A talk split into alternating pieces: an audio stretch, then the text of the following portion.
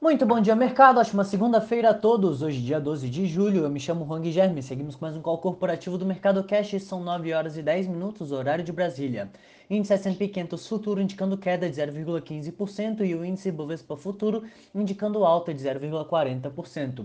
Hoje, os mercados mundiais operam mistos à espera do início da temporada da divulgação de resultados em Wall Street nesta semana. Na Europa, o Eurostox opera em queda de 0,01, a Alemanha opera em alta de 0,02, Paris em queda de 0,15, Milão alta de 0,23, Reino Unido opera em queda de 0,50 e Espanha em queda de 0,29%. No mercado asiático, investidores continuam a monitorar a situação da Covid na Ásia e no Pacífico na segunda-feira. O governo do Japão determinou um novo estado de emergência devido à pandemia quando medidas mais rígidas de distanciamento social foram implementadas na Coreia do Sul. Países como Indonésia e Malásia também têm enfrentado uma nova onda de infecções. A bolsa de Xangai fechou em alta de 0,67, Hong Kong em queda de 0,62 e Tóquio fechou em alta de 2,25%.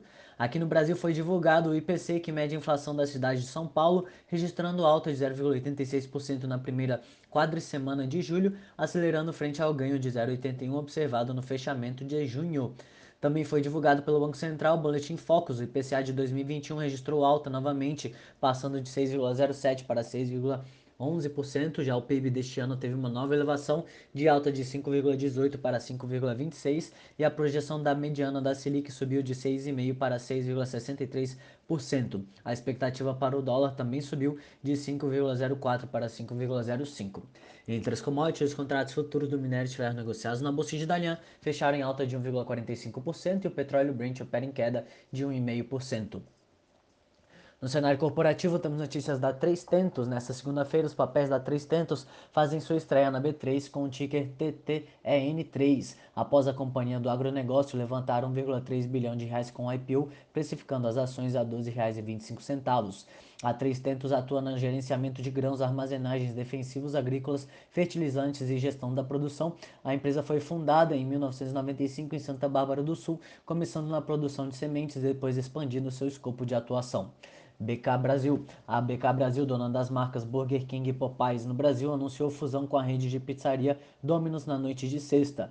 Com este passo, a companhia passará a operar 1,2 mil restaurantes no país. A operação será feita por meio de uma troca de ações, sendo que os acionistas da DP Brasil, dona da Domino's localmente, terão cerca de 16% do Burger King no Brasil, hoje avaliado em 3,3 bilhões de reais na B3.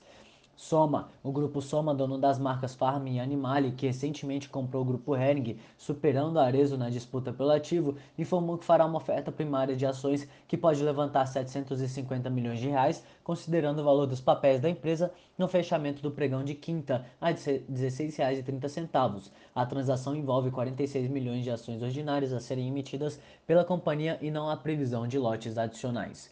Os recursos serão destinados à aquisição da Hering realizada depois de uma negociação relâmpago por 5 bilhões.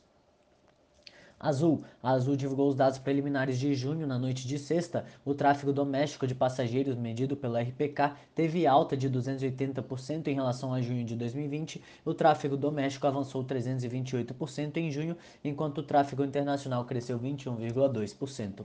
Petrobras. A Petrobras informou ter assinado com a empresa 3R Petróleo um contrato para a venda da totalidade de sua participação no campo de produção de papa-terra localizado na, Bahia de na Bacia de Campos. O valor da venda é de 105 milhões de dólares, sendo 6 milhões pagos na presente data, 9,6 milhões no fechamento da transação e 90 milhões em pagamentos contingentes previstos em contrato relacionados a níveis de produção do ativo e preços futuros do petróleo. A Petrobras informa que assinou com a Pré-Sal Petróleo SA o acordo de coparticipação de Itapu, que regulará a coexistência do contrato de cessão onerosa e do contrato de partilha de produção do excedente da cessão onerosa para o campo de Itapu, no pré-sal da Bacia de Santos. Eletrobras. Já o BNDES deu mais um passo para efetuar a privatização da Eletrobras em fevereiro do ano que vem. O Banco de Fomento responsável pela estruturação do processo publicou o contrato do consórcio que conduzirá a modelagem, além da estruturação financeira e relatório do processo de desestatização. No mês passado, a Câmara dos Deputados aprovou a medida provisória que permite a saída da União do controle da empresa. Banco do Brasil. O Conselho de Administração do Banco do Brasil, por sua vez, aprovou a adequação da sua estrutura organizacional com a extinção da unidade de negócios, a PF, MPE e Agro e de Negócios Varejo e Setor Público, além da criação da Diretoria Comercial Alto Varejo. Redditor. As aquisições também estiveram no radar. A Redditor anunciou a compra de 51% do Hospital Proncor em Campo Grande, Mato Grosso do Sul. O valor da firma para 100% da Proncor é de 290 milhões de reais. Deste valor será deduzido o endividamento líquido. Por hora, estas são as principais notícias. Desejo a todos um excelente dia e ótimos negócios. Um forte abraço.